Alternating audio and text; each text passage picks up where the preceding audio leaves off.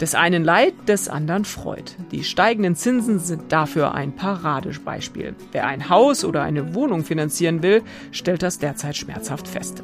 Bauzinsen von über drei oder teilweise sogar vier Prozent sind inzwischen fast Standard. Gleichzeitig steigen jetzt aber auch die Guthabenzinsen. Darüber sprechen wir gleich mit unserem Zinsexperten Christian Siedenbiedel. Und damit herzlich willkommen zu einer neuen Folge des FAZ-Podcasts Finanzen und Immobilien. Ich bin Inken Schönauer. Und ich bin Dennis Kremer. Schön, dass Sie dabei sind an diesem Dienstag, den 18. Oktober.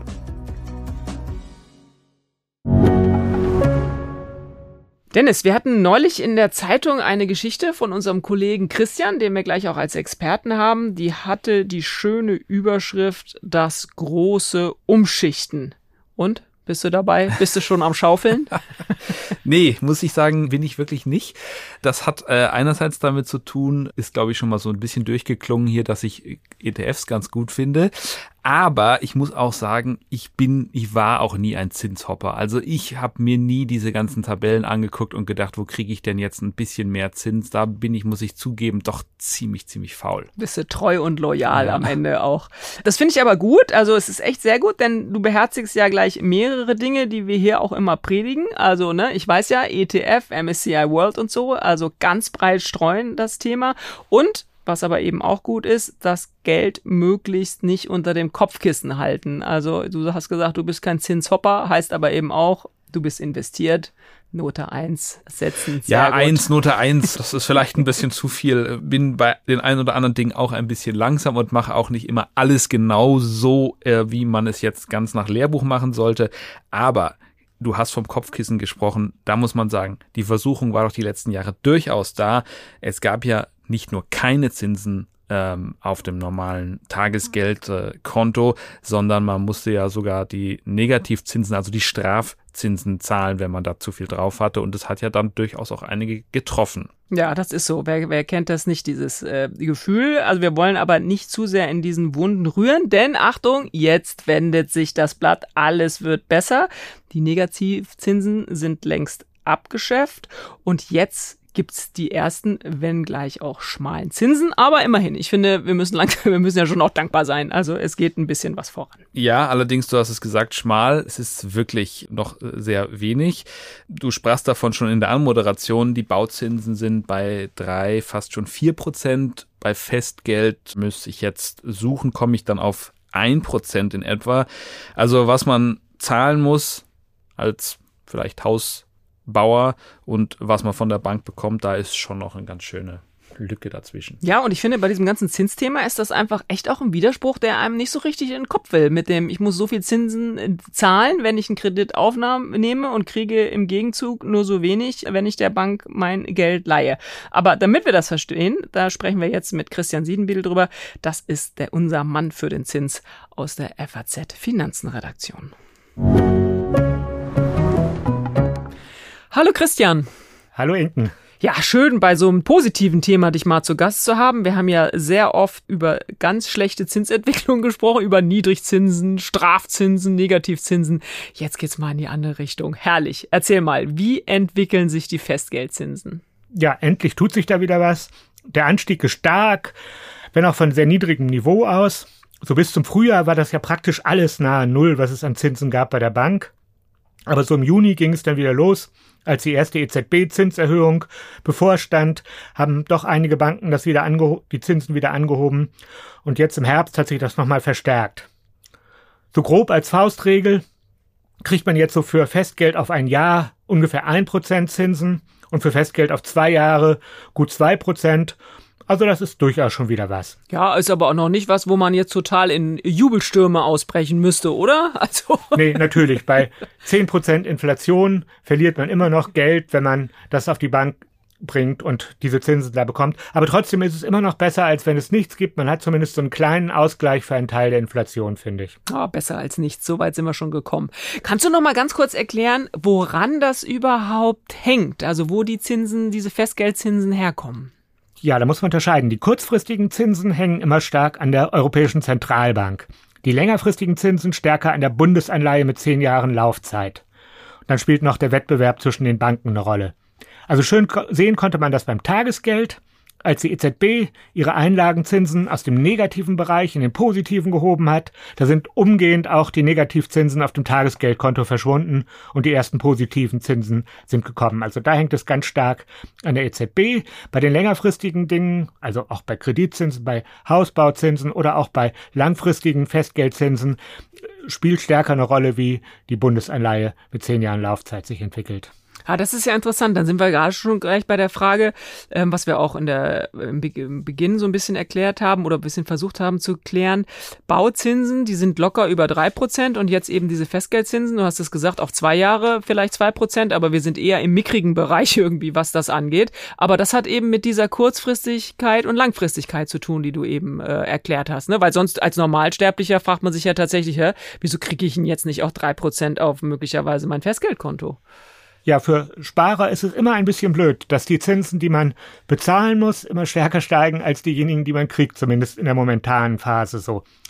Und ja, beim Baugeld ist es ganz klar, dass das sehr drastisch die Zinsen angestiegen sind und jetzt schon die vier Prozent überschritten haben. Das hängt damit zusammen, dass die Bundesanleihe mit zehn Jahren Laufzeit, an der hängen die Bauzinsen, dass die schon früh angefangen hat zu steigen, schon bevor die EZB irgendwas gemacht hat. Aktuell liegt die so bei 2,25 Prozent. Und auf die Rendite der Bundesanleihe gibt es dann noch einen Aufschlag da kommt man zu den Bauzinsen und die haben jetzt die 4% überschritten. Okay, also lass uns mal lieber nicht so lange an den Bauzinsen äh, aufhalten, dann kriegen wir nur wieder schlechte Laune, weil das ist wieder das, was wir zahlen müssen, sondern tatsächlich an dem, was wir eben für das äh, Festgeld oder auch Tagesgeld ähm, bekommen. Was erwartest du? Wie schnell werden diese Zinsen jetzt weiter steigen und ist das immer so im Gleichschritt? Also ich meine, die nächste EZB-Sitzung ist ja irgendwann auch wieder am Horizont. Möglicherweise wird ja doch auch wieder angehoben. Also so ganz weiß man es ja nicht, weil man dieses Problem mit dem Krieg und so weiter hat. Also man weiß ja nicht so richtig, wie die, wie die EZB jetzt äh, sich weiter entscheidet. Aber würdest du sagen, Zinsen steigen und dann eben steigen auch wieder diese, diese Tagesgeld- und Festgeldzinsen? Das ist auch in der EZB immer ein Ringen darum, wie viel die Zinsen weiter steigen. Aber Frau Lagarde, die Präsidentin der Europäischen Zentralbank, hat doch recht, recht fest gesagt, dass sie jetzt bei den nächsten Sitzungen die Zinsen weiter steigen sollen. Und äh, die Commerzbank rechnet damit, dass im Oktober und im Dezember bei den nächsten beiden Sitzungen die Zinsen jeweils nochmal um 0,75 Prozentpunkte steigen sollen. Das wäre also schon relativ viel.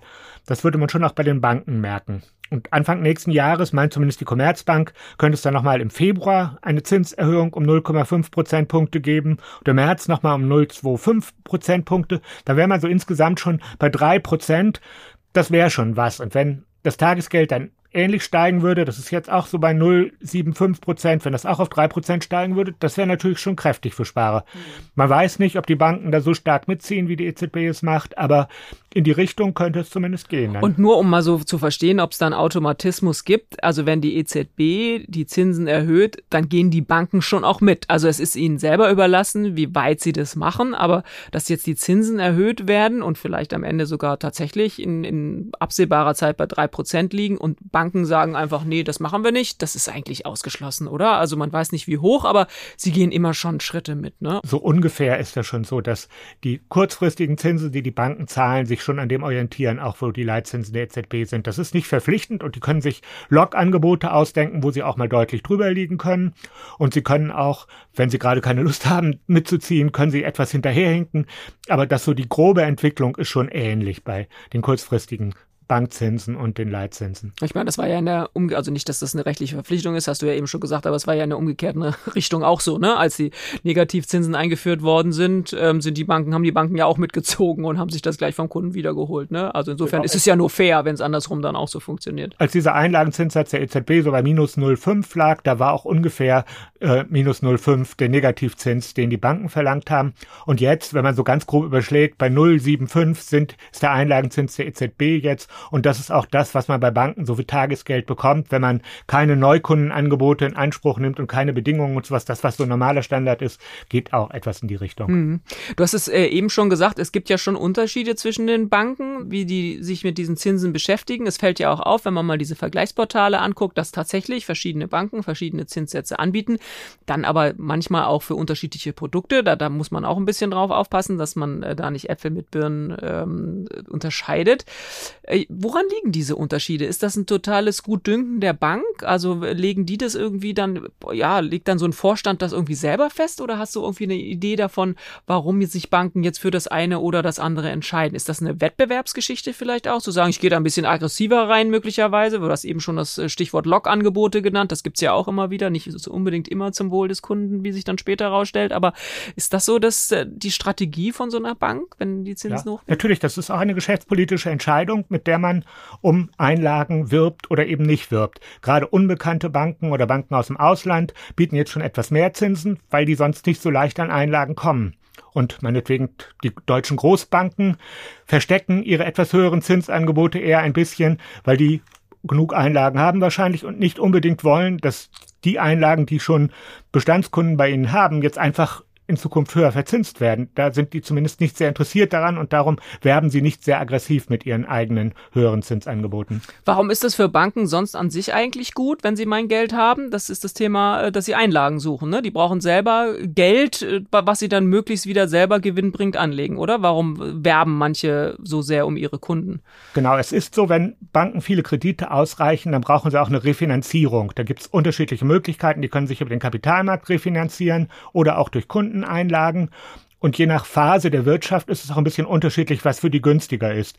Und im Moment ist es zum Beispiel ja so, dass Banken, die Autokredite vergeben oder die Immobilienkredite vergeben, da schon etwas höhere Zinsen bekommen für ihre Kredite und deswegen ein starkes Interesse an einer Refinanzierung haben. Darum sind es oft solche Banken, solche Autobanken und Immobilienbanken, die jetzt auch schon für Einlagen etwas höhere Zinsen bezahlen meinetwegen die Renault Bank aus Frankreich oder in Deutschland ist es auch eine Tochtergesellschaft der Deutschen Pfandbriefbank, die mit etwas höheren Zinsen wirbt. Für die ist es interessant, das als eine Refinanzierung zu bekommen. So die alte Vorstellung, dass Banken nur das Geld weiterreichen, was bei ihnen eingezahlt wird, ist ökonomisch inzwischen überholt. Die Banken brauchen nicht unbedingt, um Kredite zu vergeben, dass vorher die Sparer ihnen das Geld hinbringen. Aber es ist für eine stabile Refinanzierung hilft ihnen das sehr. Hm. Wenn man sich das dann anguckt, um mal so zu gucken, ich meine, es gibt ja nun verschiedene Arten von Banken, Sparkassen, Genossenschaftsbanken oder eben die großen Geschäftsbanken wie eine Deutsche Bank oder, oder privaten Banken wie auch die Commerzbank. Da kann man praktisch gar nicht so trennscharf unterscheiden, ähm, ob die jetzt die Zinsen stärker anheben als andere, oder? Das liegt dann immer so ein bisschen, du hast gerade die Autobanken genannt, das ist ja so ein bisschen so ein Branchenthema dann, ne? Aber ähm, da, also kann man da irgendwie so eine, so eine Unterscheidung treffen? Also bei den Sparkassen gibt es grundsätzlich immer ein bisschen mehr als, als äh, bei, einer, bei einer Privatbank, kann man das sagen? Oder? ist schwierig wahrscheinlich. Bei der Tochtergesellschaft der Frankfurter Sparkasse, der 1822 Direkt, die gehört auch zu den Gruppen, die im Moment im Internet mit höheren Zinsen werben. Dagegen ist es bei der Deutschen Bank so, dass sie ihren eigenen Kunden für Festgeld auf ein Jahr so 0,65 Prozent bieten, aber gleichzeitig noch einen Marktplatz haben, wo sie auch Zinsangebote anderer Banken vermitteln. Die machen es also nicht so, dass sie das unbedingt alles auf die eigene Bilanz nehmen, sondern zum Teil nur vermitteln. Mhm. Das äh, führt Ihnen dann selber auch nochmal Geschäft zu wahrscheinlich, oder warum machen Sie das dann? Ja, mag sein, dass Sie es wegen des Provisionsgeschäftes machen, aber wahrscheinlich war es früher auch oft so, dass einfach Kunden kamen und fragten, könnt ihr uns irgendwas anbieten, wo es höhere Zinsen gibt? Und um da Produkte zu haben, auf die sie verweisen können, machen sie auch dieses Vermittlungsgeschäft. Mhm, guter Punkt, aber dann muss man halt wissen, dass es im Zweifel vielleicht nicht das originäre Geschäft dieser Bank ist, ne? Das muss man dann auch wissen. Also ähm, auf so einer Plattform. Also das ja. ist ja dieses oben, das ist, führt uns wieder äh, weg, aber das ist ja dieses oben Open Plattform Prinzip, ne? Sachen auf die eigene Plattform zu nehmen, die mit dem ursprünglichen, mit der ursprünglichen Bank oder dem Unternehmen gar nichts zu tun haben. Ja, das Geschäftspartner ja so Trend, von mir ne? als Sparer ist dann unter Umständen eine andere Bank. Ja, genau. Mich würde nochmal interessieren, wenn wir wieder über Zinsen sprechen. Du hast vorhin, habe ich auch schon mal gesagt, das Thema Log-Angebote genannt. Es kommen ja immer wieder, gerade manchmal auch nicht deutsche Banken, so rein europäische Banken. Was ist denn da so, so zu holen? Weil dann ist ja auch gleich immer so die Frage, wie sicher ist das? Ne? Wir haben noch Erinnerungen an eine isländische Bank, wo das mal sehr nach hinten losgegangen ist, dieses ganze Thema Zinsen und ein bisschen mehr. Dieses Greensill-Thema ist auch noch nicht so lange her. Diese Australier, haben wir gerade die Tage mal wieder was zu diesem Prozess Prozess gehabt, der jetzt auch kommen wird. Da sind auch Sparer geschädigt worden. Wie ist das so mit diesen Angeboten von, von nicht-deutschen Banken? Sind die derzeit wieder ein bisschen höher oder ja, so manche? Die, die sind wieder sehr im Kommen und auch die Vermittlungsplattformen, die diese Angebote vermitteln, verzeichnen sehr hohe Zahlen im Moment. Also man findet die Big Bank aus Estland, die zahlt im Moment 2,25 Prozent schon für Festgeld auf ein Jahr. Das ist doch schon deutlich mehr, als die meisten deutschen Banken bieten. Auch Banken aus Malta sind gerade wieder mit höheren Zinsen dabei. Da ist halt immer dann die Frage eines Abwägens der Sicherheit. dass zwar innerhalb der EU sind alle Einlagen bis 100.000 Euro über die jeweiligen nationalen Sicherungssysteme geschützt. Aber wenn es da mal irgendwie zu Problemen mit der Bank kommt, ist man halt darauf angewiesen, dass das jeweilige Land das dann auch gut löst. Das ist halt das Risiko, was man als Sparer dann hat. Das ist dann dieses Thema Einlagensicherung. Ne? Vielleicht kannst du das nochmal erklären, um was es dann dabei geht. Also diese Einlagensicherungsform, wo die Banken einzahlen, wo dann im Zweifel Geld wieder losgeeist wird, wenn die ganze Sache schief geht. Ne? Aber dann eben auch nur zu diesem Limit von 100.000, richtig? Ja, es ist in den verschiedenen Ländern unterschiedlich, wie das da jeweils organisiert ist, wie die Sicherungstöpfe sind. In Deutschland ist das wohl mit Abstand der sicherste, das sicherste Verfahren. Also von daher, wenn jemand in Deutschland sein Geld anlegt, ist es bis 100.000 Euro auf jeden Fall relativ sicher. In den anderen Ländern hängt es immer ein bisschen auch davon ab, wie stark man dem jeweiligen Land vertraut, dass es in einer heiklen Situation das auch für ausländische Sparer dann gut abwickelt. Die bisherigen Fälle, die es da gab, da haben die Sparer zwar alle irgendwie, soweit ich weiß, alle ihr Geld bekommen, aber man hat halt so eine Phase, wo man dann zittern muss und es kann auch schon mal zu einer Zeitverzögerung kommen. Die Verbraucherzentralen sagen deswegen immer gern, Anleger, die Wert auf Sicherheit legen, raten wir ausschließlich Einlagen zu tätigen, die über die gesetzliche deutsche Entschädigungseinrichtung abgesichert sind. Also das ist auf jeden Fall der sicherste Fall. Da muss man immer abwägen, wie viel Unsicherheit nimmt man in Kauf für ein paar Zehntel Prozentpunkte mehr Zinsen, das ist sicher auch eine Entscheidung für jeden Einzelnen. Dann. Ich fürchte, das ist immer das äh, Gleiche, vielleicht auch für unsere Hörerinnen und Hörer etwas langweilige Fazit, aber es ist nun mal so, wer mehr Rendite haben will, muss einfach auch ein höheres Risiko eingehen und sich dann manchmal vielleicht auch nicht wundern, wenn es dann mit der Sicherheit nicht ganz so weit her ist. Denn ich meine, du hast es vorhin gesagt, in Estland über zwei Prozent Zinsen, während man hier bei einigen Banken bei 101 unter einem Prozent ist, die können sich das äh, Geld ja am Ende auch nicht backen. Das muss man äh, an der Stelle einfach auch ganz klar sagen. Christian, ganz herzlichen Dank. Prima, Dankeschön. Ja, Inken, was nimmst du aus dem Gespräch mit Christian mit? Ja, ich finde, es ist vor allem eine gute Nachricht, die ich da mitnehme, dass wenn die Zinsen weiter steigen, was wir natürlich nicht ganz genau wissen, weil natürlich die geopolitische Lage nach wie vor echt schwierig ist und wir ja auch mitbekommen, dass die EZB sich schon auch ein bisschen schwer tut mit dieser Zinserhöhungspolitik. Gleichzeitig wir aber diese Inflation von 10 Prozent haben. Also insofern, da ist ganz viel Unsicherheit.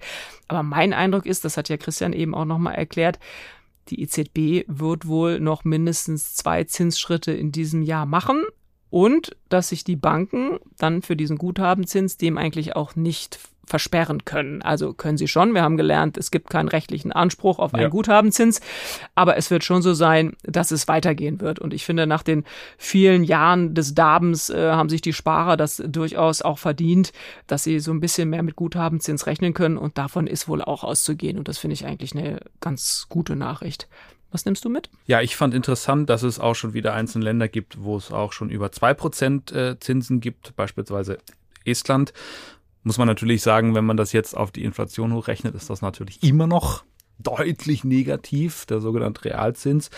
Und man muss auch sagen, wenn man jetzt sagt, na ja, trotzdem besser als die 0,2 Prozent, die die eigene Bank vielleicht bietet, es ist halt außerhalb Deutschlands, wenn man ganz sicher gehen möchte in dieser Frage, sollte man in Fragen der Einlagensicherung auch in Deutschland bleiben. Genau, wir wollen niemandem äh, etwas ausreden, aber du hast es ja am Anfang gesagt, Zinshopping ist nicht so deins, ne? Nee. Und man muss auch irgendwie sagen, man schläft vielleicht auch ein bisschen besser und lässt vielleicht dann ein paar Prozent äh, Teilpünktchen irgendwie liegen. Also mir wäre da irgendwie auch wohler. Wie gesagt, wir wollen keinem hier irgendwas ausreden, aber ähm, Vielleicht ist dann so ein bisschen Ruhe bewahren, wie wir das schon oft an anderer Stelle auch gesagt haben, vielleicht dann doch die bessere Strategie. Investiert ihr bereits in Aktien, ETFs, Immobilien und Co? Super, dann könnt ihr jetzt euer Portfolio noch weiter diversifizieren. Mit der Private Finance Police der Allianz. Hier zahlt ihr einmalig einen Betrag ab 10.000 Euro ein und habt damit die Chance, in alternative Anlageklassen zu investieren, zu denen Privatinvestoren normalerweise keinen Zugang haben. Kommt für euch in Frage? Dann gibt's jetzt alle Infos auf allianz.de slash dein Leben.